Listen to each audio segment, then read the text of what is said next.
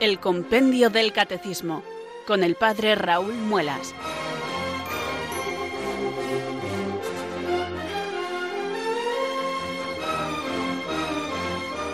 Muy buenas tardes, queridos oyentes de Radio María. Son las 3, las 4 en Canarias. Bienvenidos a una nueva edición del Compendio del Catecismo. Reciban un saludo muy cordial del Padre Raúl Muelas, que un día más les habla desde estos micrófonos de Radio María, la radio de la Virgen, la fuerza de la esperanza. Sed todos bienvenidos.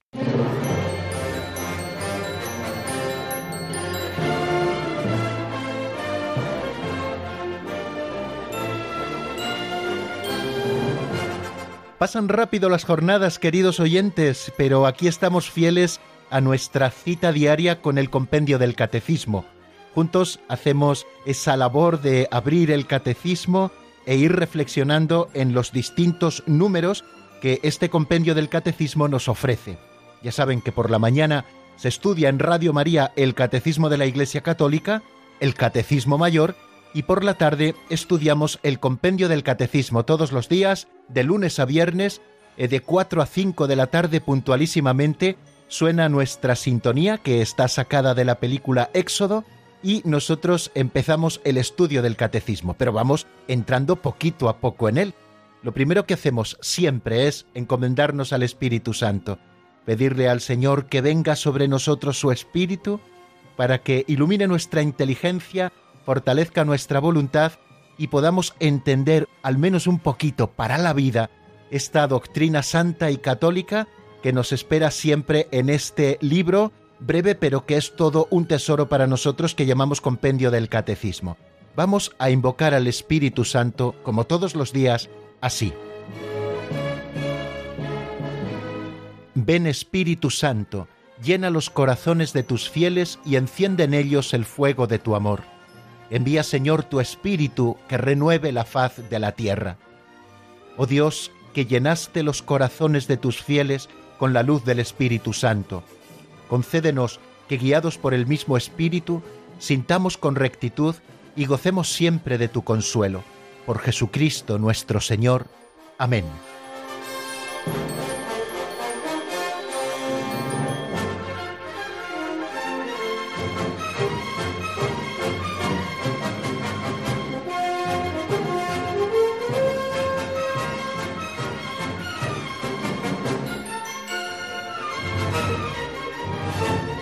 Y nuestro siguiente paso en nuestro estudio del catecismo, antes de entrar de lleno en lo que vimos ayer, es escuchar una pincelada y hacer alguna pequeña reflexión sobre ella, que solo quieren ser pequeñitas catequesis prácticas. Ya sabe que es un recurso que utilizamos para que a través de las historias que en este libro Pinceladas de Sabiduría de don Justo López Melú se nos cuentan, nosotros podamos reflexionar sobre cosas fundamentales de la vida cristiana pero de una manera práctica y aplicada.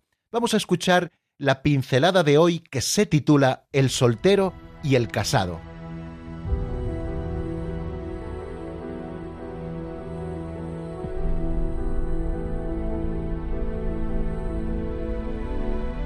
El soltero y el casado.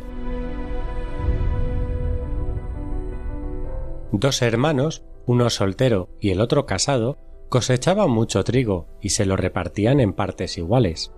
A veces el casado se despertaba preocupado. Yo tengo mujer y cinco hijos que podrán atenderme en mi ancianidad. Pero, ¿quién cuidará de mi hermano? Tendrá que ahorrar más y, por tanto, debería llevarse más de la mitad.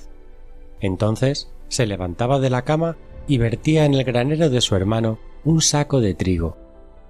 También el soltero tenía sus insomnios. No es justo que mi hermano se lleve únicamente la mitad de la cosecha. Tiene mujer y cinco hijos, y necesita mucho más que yo. Entonces se levantaba de la cama y se llevaba un saco de trigo al granero de su hermano. La verdadera diferencia religiosa no es la que hay entre quienes dan culto y quienes no lo dan, sino entre quienes aman y quienes no aman. Mateo 25.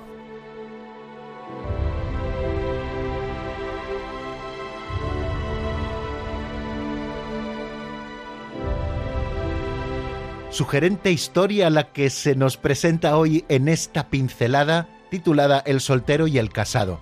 Al principio, cuando la hemos anunciado, podía parecer que estábamos anunciando, bueno, pues esas cosas que a veces se hacen en las poblaciones, ¿no? Un partido de fútbol con motivo de la fiesta entre solteros y casados. Pero no, no, la cosa no iba de esa, sino de dos hermanos. Uno estaba casado, otro estaba soltero, trabajaban juntos, tenían el trabajo en común y a la hora de repartir los beneficios ninguno pensaba en sí mismo, sino que pensaban en el otro.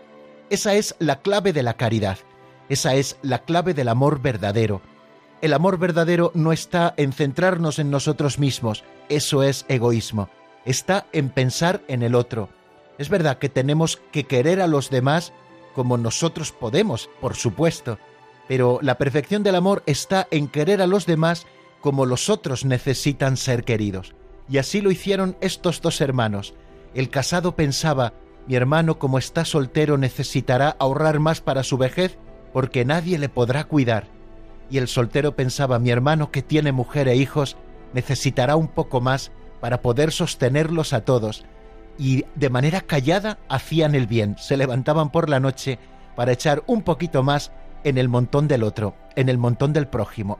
Bien, pues a nosotros este ejemplo nos ayuda a pensar, hacer un poquito examen de conciencia de cómo estamos queriendo sobre todo a los más cercanos para que podamos hacer algo más por ellos, pensar más en ellos, para que el amor de Cristo brille en nosotros y podamos decir con la pincelada que la verdadera diferencia religiosa no es tanto eh, la que hay entre quienes dan culto y quienes no lo dan, sino entre quienes aman y quienes no aman.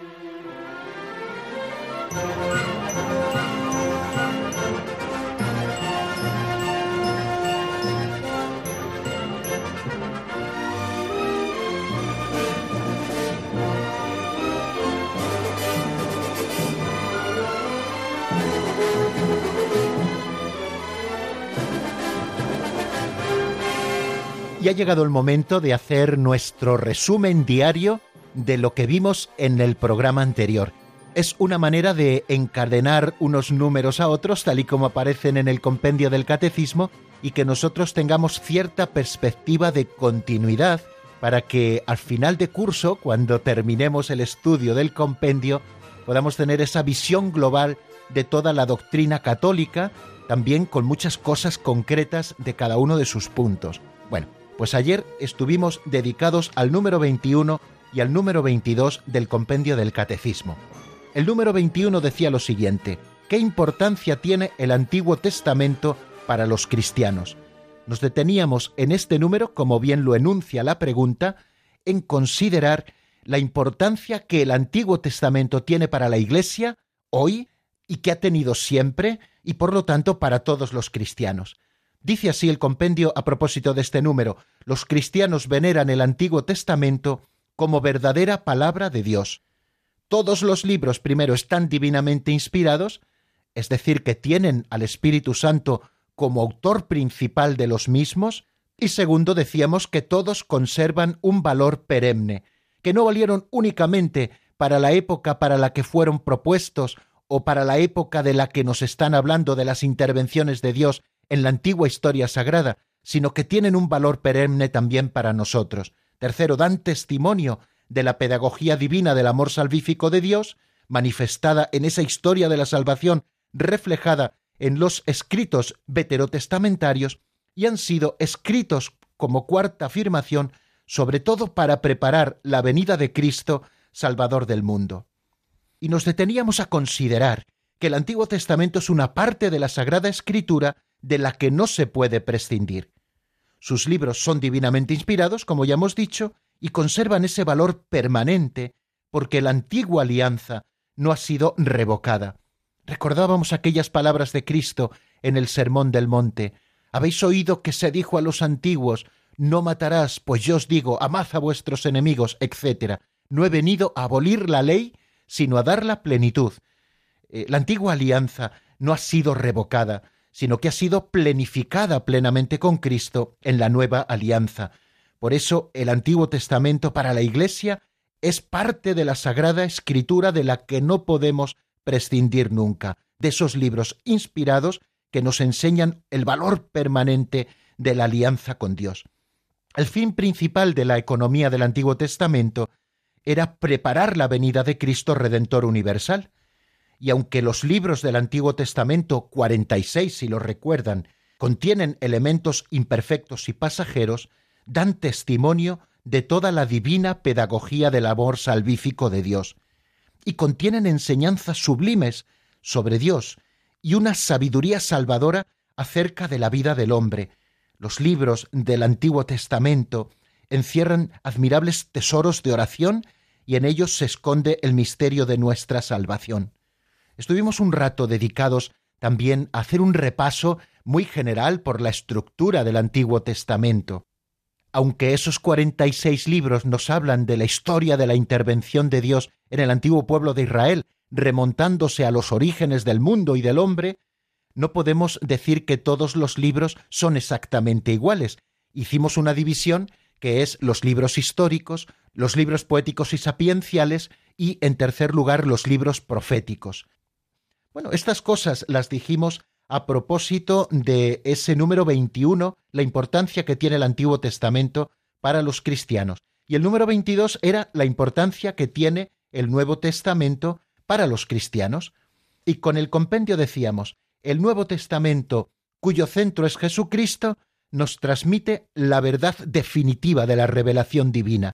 En Cristo, que es la plenitud de la revelación, y lo que nos hablan precisamente los libros del Antiguo Testamento es de Cristo o de los inicios de su esposa, que es la Iglesia, que forma un cuerpo místico con Cristo, encontramos ese centro que es Jesucristo. Y dentro de los escritos del Nuevo Testamento nos centrábamos especialmente en los Evangelios. La palabra de Dios, que es fuerza de Dios para la salvación del que cree, se encuentra y se despliega, decíamos con Dei Verbum 17, de un modo privilegiado en el Nuevo Testamento. Estos escritos nos ofrecen la verdad definitiva y su objeto central es Jesucristo, el Hijo de Dios encarnado, sus obras, sus enseñanzas, su pasión y su glorificación, así como los comienzos de la vida de la Iglesia bajo la acción del Espíritu Santo. Poníamos nuestra atención por la importancia y la centralidad que tienen en los cuatro Evangelios de Mateo, Marcos, Lucas y Juan, porque son el principal testimonio de la vida y de la doctrina de Jesús, y constituyen el corazón de todas las escrituras y ocupan un puesto único en la Iglesia. Los Evangelios, como dice Dei Verbum 18, y a propósito así lo cita este número del compendio, son el corazón de todas las escrituras por ser el testimonio principal de la vida y doctrina de la palabra hecha carne, nuestro Salvador. En la formación de los Evangelios veíamos cómo podemos distinguir tres etapas, la vida y enseñanzas de Jesús, como la base de la que parten, segundo, la tradición oral, lo que predicaron los apóstoles que aprendieron de Jesús, y por último, ese tercer estadio o etapa en la formación de los cuatro evangelios fue eh, la consignación por escrito de eso que los evangelistas habían oído porque o bien habían sido testigos directos de Jesús o habían sido testigos directos de la predicación oral de los apóstoles. Y por último, recordábamos que el Evangelio cuadriforme ocupa en la Iglesia un lugar único. De ello dan testimonio la veneración que lo rodea en la liturgia y el atractivo incomparable que ha ejercido en todo tiempo sobre los santos. Pues esto es, en resumen, lo que ayer vimos. ¿Damos un pasito adelante? Vamos allá.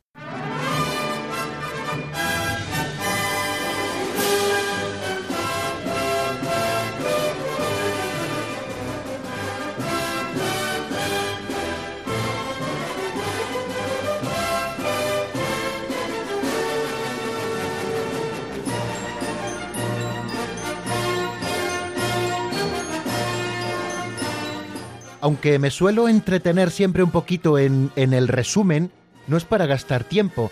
Considérenlo, queridos oyentes, como una manera de ir fijando, afianzando los conocimientos o las ideas que nosotros vamos desarrollando cada día. No se trata de avanzar sin tino hacia adelante, sino de que avancemos poquito a poco, afianzando las cosas que escuchamos, y así si alguno se pierde en algún momento alguna de las sesiones, pues sabe que tiene dos opciones. Una, ir a la página web oficial de Radio María, www.radiomaria.es, y descargarse allí los podcasts.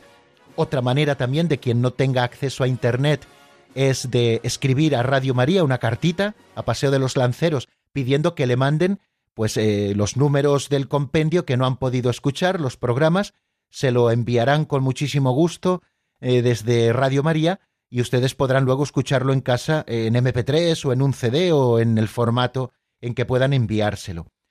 Y la tercera opción es escuchar al día siguiente el resumen que hacemos, que de alguna manera volvemos a ver de una manera un poco más rápida eh, aquellas cosas que son objeto de nuestro estudio en el programa precedente. Bueno, vamos a dar ese paso adelante, como decíamos, con el número 23 del compendio. ¿Qué unidad existe entre el Antiguo y el Nuevo Testamento? Vamos a escucharlo en la voz de Marta Jara Martínez.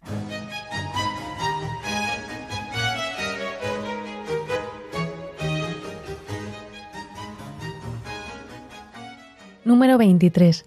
¿Qué unidad existe entre el Antiguo y el Nuevo Testamento? La escritura es una porque es única la palabra de Dios, único el proyecto salvífico de Dios y única la inspiración divina de ambos testamentos. El Antiguo Testamento prepara el Nuevo, mientras que éste da cumplimiento al Antiguo. Ambos se iluminan recíprocamente.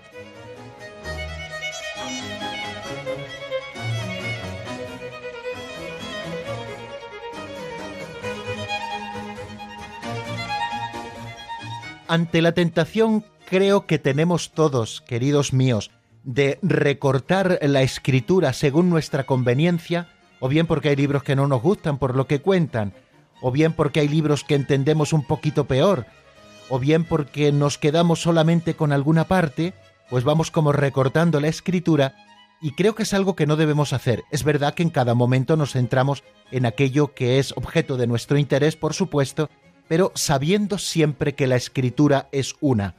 Así nos lo dice el número 23 como hemos escuchado. La escritura es una. Primero, porque es única la palabra de Dios. Dios no es hoy sí y mañana no, sino que Dios nos ha dirigido la palabra, especialmente expresada luego de una manera plena en su verbo, y en esa palabra nos lo ha dicho todo. Y como Dios solo tiene una palabra, esa es la que nos ha dicho la escritura que contiene la palabra de Dios escrita, es solamente una. También la escritura es una porque es único el proyecto salvífico de Dios. Dios quiere que todos los hombres se salven y lleguen al conocimiento de la verdad. Tiene por tanto Dios un único designio de salvación universal, puesto que su proyecto salvífico es uno y lo ha ido realizando en la historia con una pedagogía divina amorosa fantástica que vemos reflejada en el Antiguo Testamento, revelada en plenitud en Cristo, por quien nos llega toda la salvación. Bueno, puesto que uno es el proyecto salvífico de Dios, una también es la escritura que contiene por escrito ese proyecto salvífico de Dios. Y la escritura es única porque es única la inspiración divina de ambos testamentos. Tienen a Dios como autor, el Espíritu Santo ha inspirado a los autores humanos o a geógrafos, quiere decir que como autor principal de toda la escritura está el mismo Espíritu Santo. El Antiguo Testamento prepara al Nuevo, nos ha recordado ese número 23 del compendio del Catecismo, mientras que el Nuevo da cumplimiento al Antiguo, de manera que ambos se iluminan recíprocamente. Hoy vamos a centrarnos un poquito en estudiar estas cosas. No sé si nos dará tiempo a dar un pasito adelante para también eh, pasar al número 24 y si no, ya estudiaremos en el próximo programa el número 24. No tenemos prisa. Lo importante es eh, disfrutar juntos, tampoco hacernos demasiado pesados, ir avanzando poquito a poco y disfrutar, como les digo, de esta doctrina católica que nos permite aprender muchas cosas, recordar otras muchas y que podamos nosotros hacerlo vida. Ese es el fin de la catequesis y en definitiva lo que aquí hacemos en Radio María cada tarde es tener un ratito de catequesis. Bueno, ¿qué unidad existe entre el Antiguo y el Nuevo Testamento? No perdamos nunca de vista, para poderlo estudiar bien, esa pregunta que es la que enmarca toda la explicación que nosotros vamos a hacer. La Iglesia, eh, nos dice el Catecismo de la Iglesia Católica, el del 1992, el gordito, el Catecismo Mayor, eh, la Iglesia ya en tiempos apostólicos y después constantemente en su tradición, esclareció la unidad del plan divino en dos testamentos gracias a la tipología. Aquí introducimos, queridos amigos, un nuevo concepto, que es el de la tipología. La tipología, dice el propio Catecismo de la Iglesia Católica, el Catecismo Mayor, reconoce en las obras de Dios en la antigua alianza prefiguraciones de lo que Dios realizó en la plenitud de los tiempos en la persona de su Hijo encarnado. ¿Qué es, por tanto, la tipología? Es una prefigura que anuncia en el Antiguo Testamento lo que será una gran realidad en el Nuevo. Bástenos de momento decir, luego pondremos todos los ejemplos que ustedes quieran, porque creo que es una bonita manera de ver lo que es la explicación tipológica del Antiguo Testamento en el Nuevo, ¿no? Bueno, eh, hay muchos personajes, situaciones e historias descritas en el Antiguo Testamento que son muy similares a otras que suceden en el Antiguo Testamento. Es más, hemos dicho siempre que las cosas que suceden en el Antiguo Testamento suceden casi a modo de profecía que tiene su cumplimiento pleno en Jesucristo. De manera que la figura del Señor, que se nos manifiesta plenamente en Cristo Jesús, con su encarnación y su vida, con su muerte y su resurrección, ya estaba prefigurada de alguna manera en otros personajes o en otras circunstancias o en otras historias del Antiguo Testamento. Y esa lectura tipológica que la Iglesia ha hecho siempre desde tiempos apostólicos, si ustedes toman las cartas eh, de San Pablo, ya ven esa lectura tipológica. Por ejemplo, luego lo vamos a decir, pero bueno, ya lo adelanto para que lo sepamos encajar un poquito mejor. En la carta a los hebreos se nos dice que Melquisedec era tipo de Cristo, es decir, era figura de lo que luego se realizó plenamente en Cristo. Y esta lectura tipológica siempre ha enriquecido hasta hacerla fascinante la lectura del Antiguo Testamento a la luz del Nuevo Testamento. Eso que hemos dicho, el Antiguo Testamento prepara el Nuevo, mientras que el Nuevo Testamento da cumplimiento al Antiguo. Los cristianos leemos el Antiguo Testamento a la luz de Cristo muerto y resucitado. Esta lectura tipológica manifiesta ese contenido inagotable del Antiguo Testamento. Pero esta lectura tipológica, por cierto, no debe hacernos olvidar que el Antiguo Testamento conserva su valor propio de revelación que nuestro Señor mismo reafirmó. Voy a leerles hoy un texto del Evangelio que encontramos en Marcos capítulo 12, versículos del 28 en adelante, que dice lo siguiente. Un escriba que oyó la discusión, viendo lo acertado de la respuesta, se acercó y le preguntó, ¿Qué mandamiento es el primero de todos? Respondió Jesús, el primero es, escucha Israel, el Señor nuestro Dios es el único Señor. Amarás al Señor tu Dios con todo tu corazón, con toda tu alma, con toda tu mente, con todo tu ser. El segundo es este, amarás a tu prójimo como a ti mismo. No hay mandamiento mayor que estos. Vemos el valor que tiene lo revelado también en el Antiguo Testamento en estas palabras de Jesús. El Señor cuando dice cuál es el mandamiento principal, les recita el Semá. Escucha Israel, el Señor nuestro Dios es el único Señor. Amarás al Señor tu Dios con todo tu corazón, con toda tu alma, aquello que está contenido en el libro del Deuteronomio capítulo 6, versículo cuarto. Y cuando habla del segundo mandamiento, lo encontramos reflejado también en el Antiguo Testamento, en el libro del Levítico, capítulo 19, versículo 18.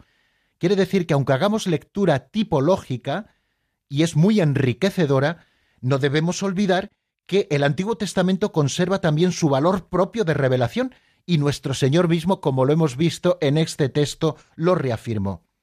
Por otra parte, el Nuevo Testamento exige ser leído también a la luz del Antiguo Testamento.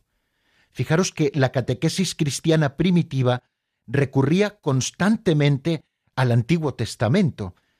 Hay un viejo adagio que dice Novum invetere latet et in novo vetus patet, que significa el Nuevo Testamento está escondido en el Antiguo, mientras que el Antiguo Testamento se hace manifiesto en el Nuevo son palabras de San Agustín de Hipona. Bueno, en la segunda parte del programa, después de escuchar la canción, eh, vamos a centrarnos un poco en ejemplos de tipología, ¿vale? La tipología significa, por lo tanto, un dinamismo que se orienta al cumplimiento del plan divino cuando Dios sea todo en todos, como dice San Pablo en la primera a los Corintios capítulo 15, versículo 28.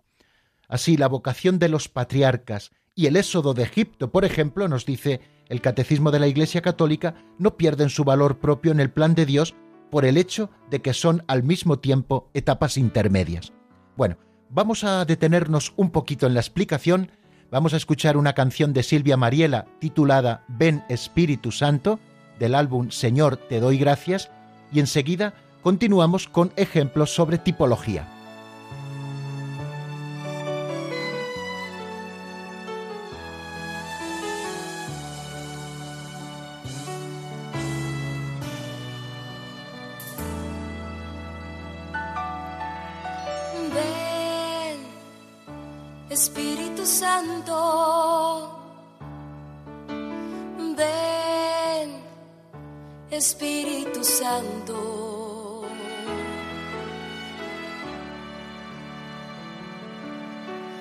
Ven, Espíritu Santo.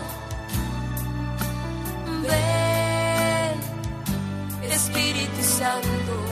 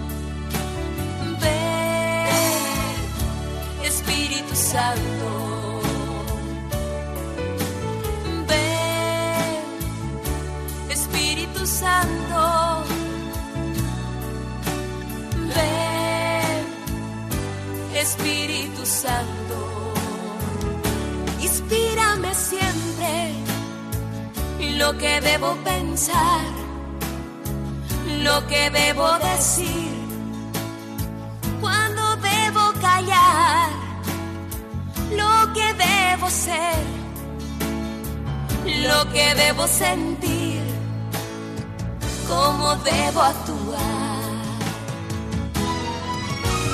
Ven, Espíritu Santo. Ven, Espíritu Santo.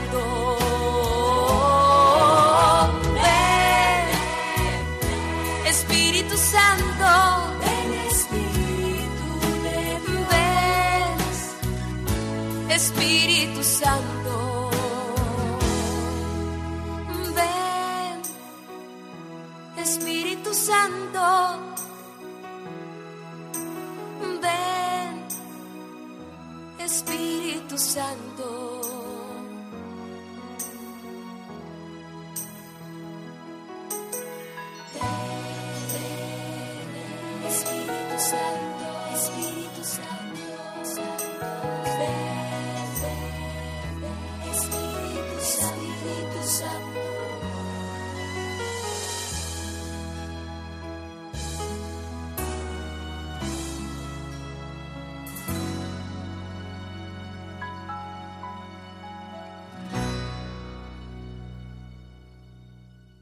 Están escuchando el Compendio del Catecismo con el Padre Raúl Muelas.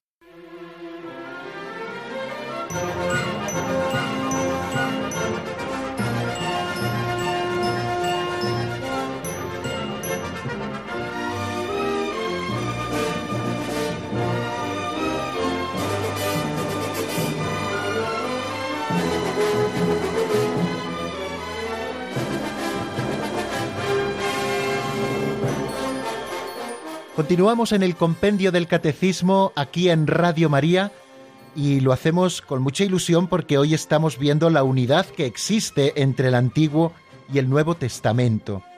Lo hemos escuchado en el número 23 del compendio del catecismo. La escritura es una, porque es única la palabra de Dios, porque es único el proyecto salvífico de Dios y única la inspiración divina de ambos testamentos. El Antiguo Testamento prepara el Nuevo, mientras que éste da cumplimiento al Antiguo ambos testamentos se iluminan recíprocamente, como nos dice este número 23 del compendio.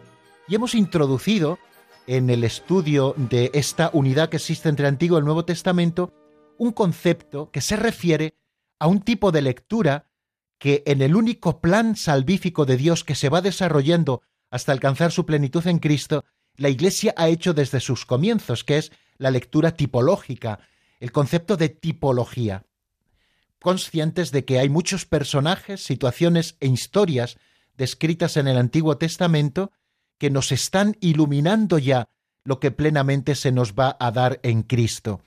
Es esas prefiguras que anuncian en el Antiguo Testamento lo que será una gran realidad en el Nuevo. Estas tipologías vuelven apasionante el estudio del Antiguo Testamento y de las Sagradas Escrituras en general. Cuando nosotros estudiamos con atención estas prefiguraciones, se van aclarando muchos de los mensajes que Dios quiere comunicar con su palabra. Y esto lo hacemos los sacerdotes o debemos hacerlo en la predicación, cuando sobre todo nos referimos al Antiguo Testamento los domingos a la luz del Evangelio que siempre tienen una relación estrecha, ¿no? Eh, lo que proclama la primera lectura con lo que luego encontramos en el Evangelio plenamente manifestado en Cristo.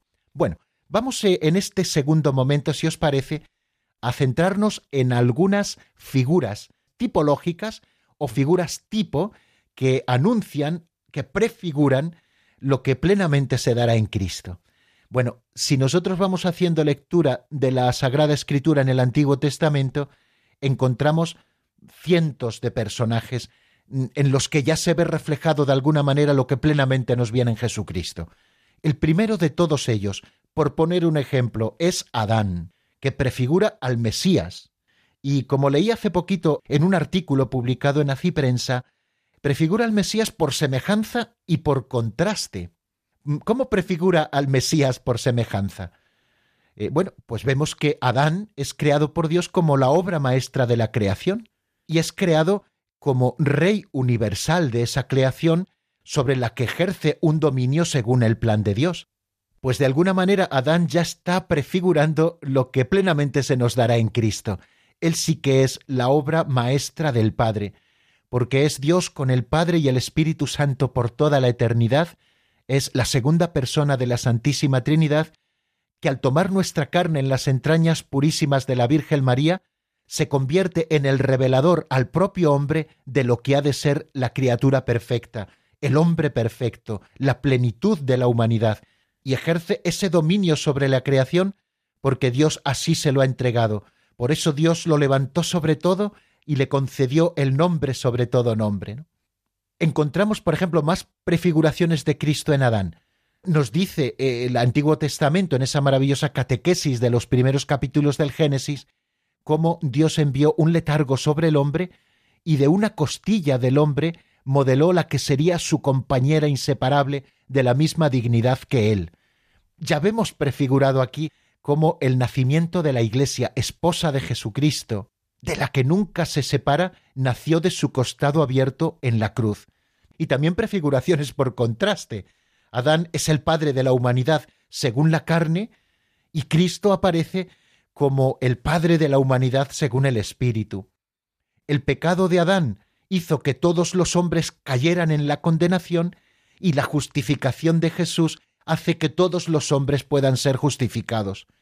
Por Adán nos vino la muerte, por Cristo nos vino la vida. Bueno, van entendiendo un poco la dinámica de lo que es la lectura tipológica de la palabra de Dios. Vamos a, verlo con otro personaje, con Abel. Abel, el hijo de Adán y Eva, el que fue asesinado por su hermano Caín. Nos dice la escritura que Abel fue pastor de ovejas. Es modelo de Cristo, que luego aparece plenamente como el buen pastor, el único pastor del rebaño, ese que conoce a todas las ovejas y a cada una la llama por su nombre, ese del cual las ovejas conocen su voz y le siguen. Bueno, pues Abel como pastor de ovejas aparece como prefiguración de Cristo buen pastor. Por ejemplo, el sacrificio de Abel, que fue agradable a Dios. También el sacrificio único de Cristo ha sido el sacrificio plenamente agradable a Dios.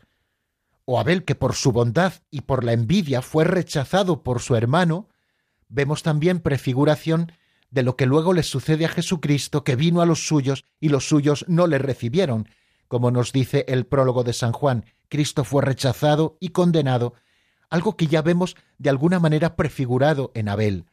Cuando Caín mata a su hermano Abel, Dios le dice a Caín, la voz de la sangre de Abel clama hasta mí. Pues también en esta frase vemos una prefiguración de aquello que nos dice San Pablo de que la aspersión de la sangre de Cristo es todavía más elocuente. Bueno, nos damos un poquito cuenta de lo que es la dinámica de la lectura tipológica del Antiguo Testamento a la luz del Nuevo. Vamos con otro personaje. Estamos empezando por los primeros. Por ejemplo, Noé. Noé eh, fue la consolación de su padre Lamec, y eso significaba precisamente su nombre. Bueno, pues ya en Noé, con el que Yahvé Dios hace luego una alianza, ya prefigura de alguna manera que Cristo será el único consuelo del Padre Eterno porque trae la salvación a los hombres. O otras prefiguraciones que vemos en Noé, Noé que fue hombre justo y perfecto en medio de los hombres de su generación, que fue el que construyó un arca para la salvación de aquellos que estaban cerca de él y para hacer de él una nueva humanidad, vemos como ya prefigura de alguna manera a Cristo, el justo verdaderamente, que funda la iglesia, es decir, que construye ese arca, fuera del cual no es posible la salvación. O después del diluvio, por ejemplo, que Dios hizo una alianza con Noé, pues en la cruz Dios hizo una alianza nueva y eterna con Jesucristo. Noé repobló la tierra, Cristo llenó el cielo. ¿Ven todas esas prefiguraciones que las historias y personajes del Antiguo Testamento, según lo leemos en la Escritura, ya nos están apuntando a lo que plenamente nosotros descubrimos, disfrutamos en Cristo. Melquisedec, como les decía antes, en la carta a los Hebreos, en el capítulo 7, en los versículos 2 y 3, vemos cómo el autor presenta a Melquisedec como figura de Jesucristo. ¿En qué sentido Melquisedec es figura de Jesucristo? Bueno, pues eh, eh, no, nosotros, eh, por los datos del libro del Génesis, no encontramos la genealogía de Melquisedec, se nos presenta a Melquisedec sin genealogía. Y esto ya nos muestra ese sentido de eternidad de Jesucristo que no tiene comienzo ni tendrá fin, porque es eterno con el Padre y el Espíritu Santo desde siempre, ¿no? O Melquisedec aparece también como Rey de justicia y de paz, y Jesucristo es por excelencia el Rey de justicia y de paz. Eso que decimos, tu reino es vida, tu reino es verdad, tu reino es justicia, tu reino es paz. Venga a nosotros tu reino, Señor, porque así es Rey Jesucristo o Melquisedec que aparece, por ejemplo, como sacerdote del Dios Altísimo, y Jesucristo, que es plenamente sumo y eterno sacerdote, según el rito de Melquisedec hemos dicho incluso en nuestra liturgia y en los textos litúrgicos. Melquisedec ofreció, por ejemplo, pan y vino cuando Abraham eh, le lleva la ofrenda, que es símbolo ya de la Eucaristía, que se cumplió en Jesucristo. O Melquisedec, que no fue sacerdote solamente de los paganos, sino también de Abraham, adorador del único Dios verdadero, y así aparece el sacerdocio de Cristo, que es para los judíos y es también para los gentiles, sacerdote de todos, pontífice de la nueva alianza entre Dios y la humanidad. O Melquisedec que aparece como sacerdote y rey, y plenamente lo vemos cumplido en Cristo, que es sacerdote, profeta y rey. Bueno, van entendiendo, ¿verdad?, el mecanismo de la prefiguración. Yo les voy a poner, si les parece, deberes, para que ustedes lo puedan hacer luego en casa, ¿no?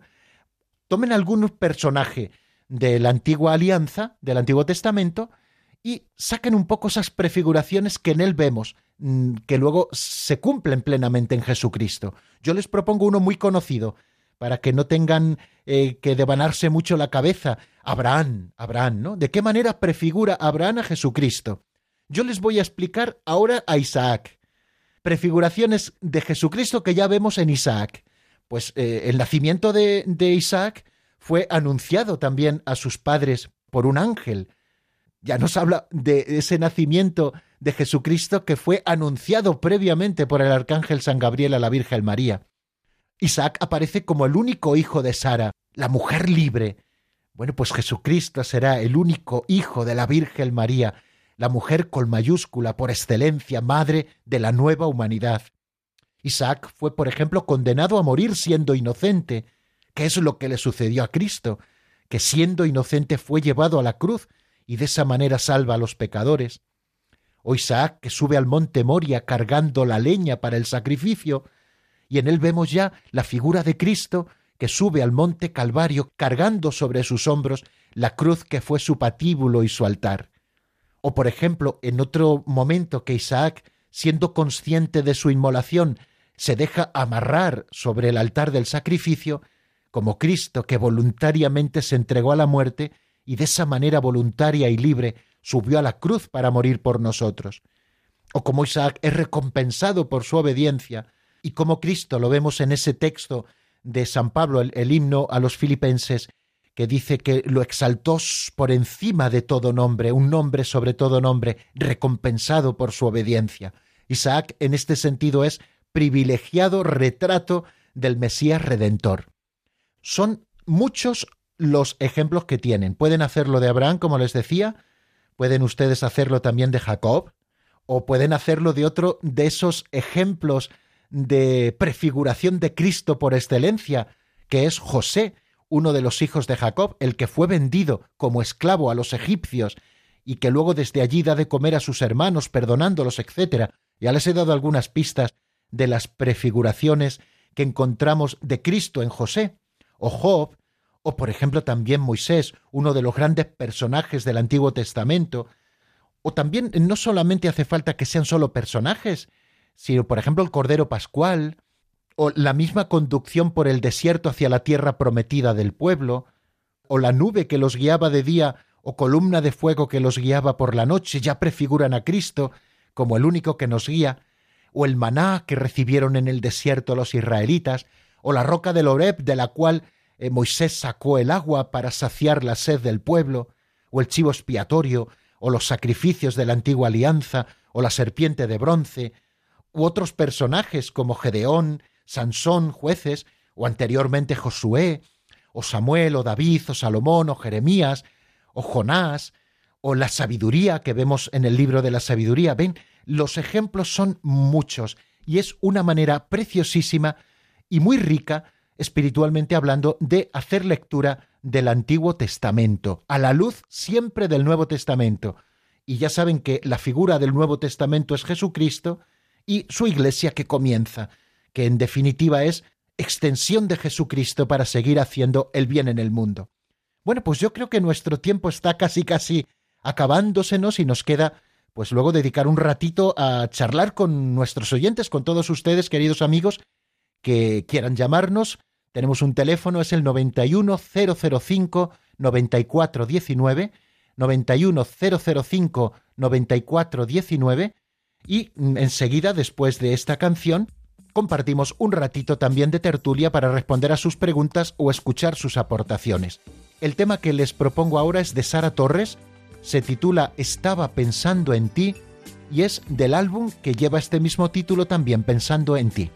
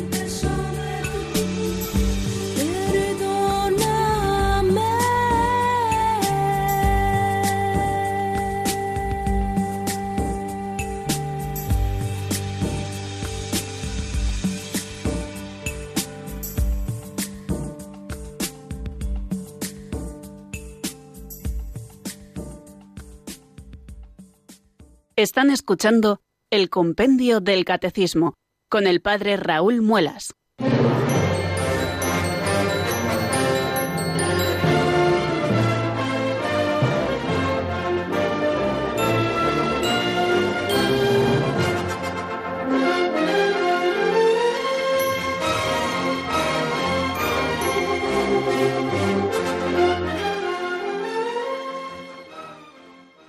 Las cuatro y cuarenta y nueve minutos de la tarde, queridos amigos, estamos en el compendio del Catecismo en Radio María, la radio de la Virgen, y abrimos este tiempo de los oyentes. Nos vamos eh, como primera visita hasta Navarra, donde ya nos espera al otro lado del hilo telefónico María. Buenas tardes y bienvenida, María.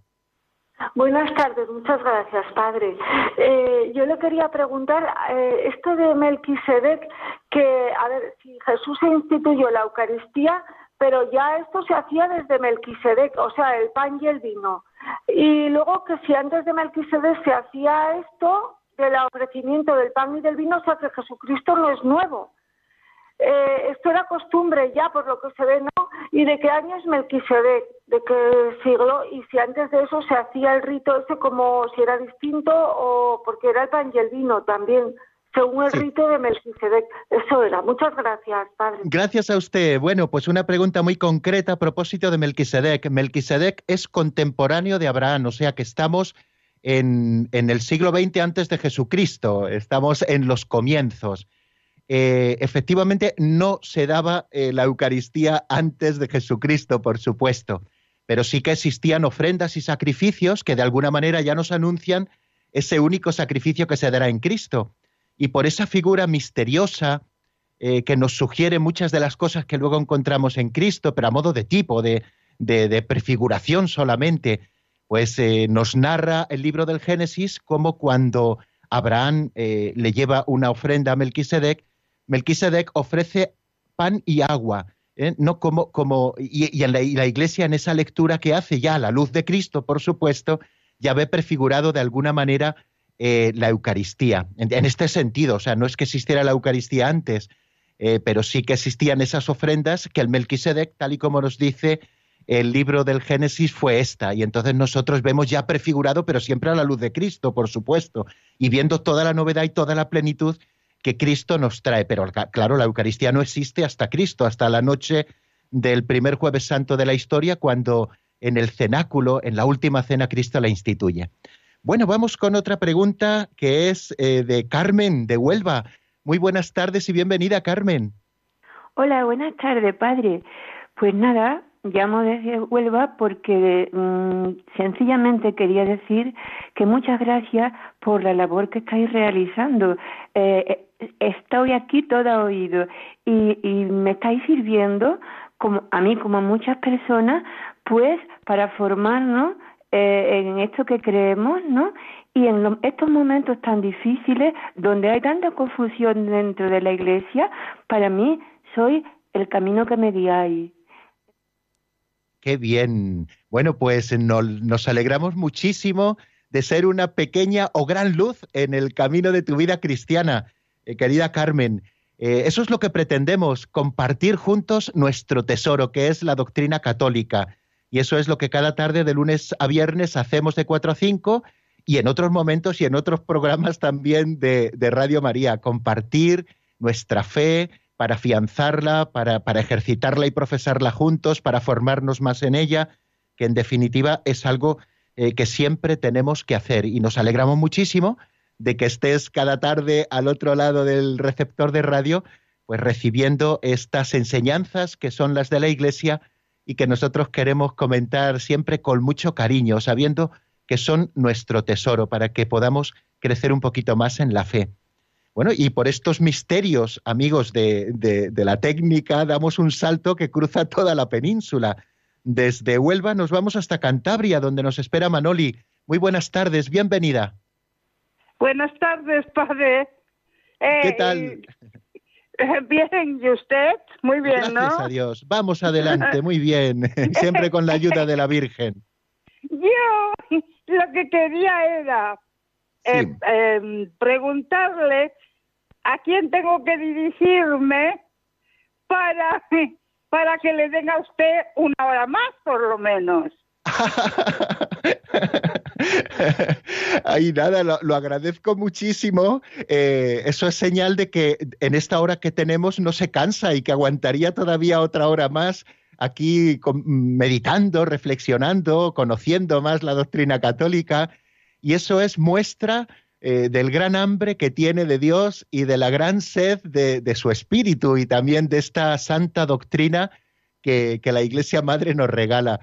Pues nada, nada, diríjase a Radio María y, a, ver, qué le dicen. Creo que ya está todo también distribuido. Eh, tenemos una programación tan completa donde todos los huecos del día y de la noche están ya llenos que, ya no sería posible, pero me alegro mucho de que desee usted, Manoli, que, tuviéramos otra hora más eh, para reflexionar y estudiar la doctrina católica.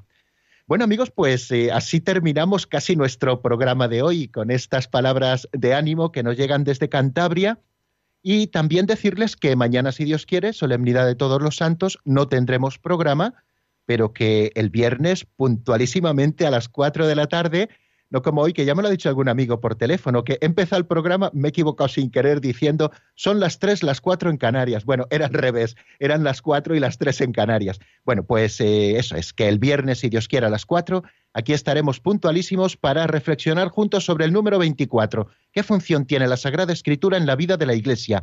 Importantísimo. Bueno, pues vamos a terminar, como siempre, con la bendición. Y en esta bendición van también mis mejores deseos de que pasen eh, un día de los santos muy feliz y nada, el día de los difuntos nos encontramos aquí como siempre. La bendición de Dios Todopoderoso, Padre, Hijo y Espíritu Santo, descienda sobre vosotros y permanezca para siempre. Amén. Hasta el viernes, si Dios quiere, amigos.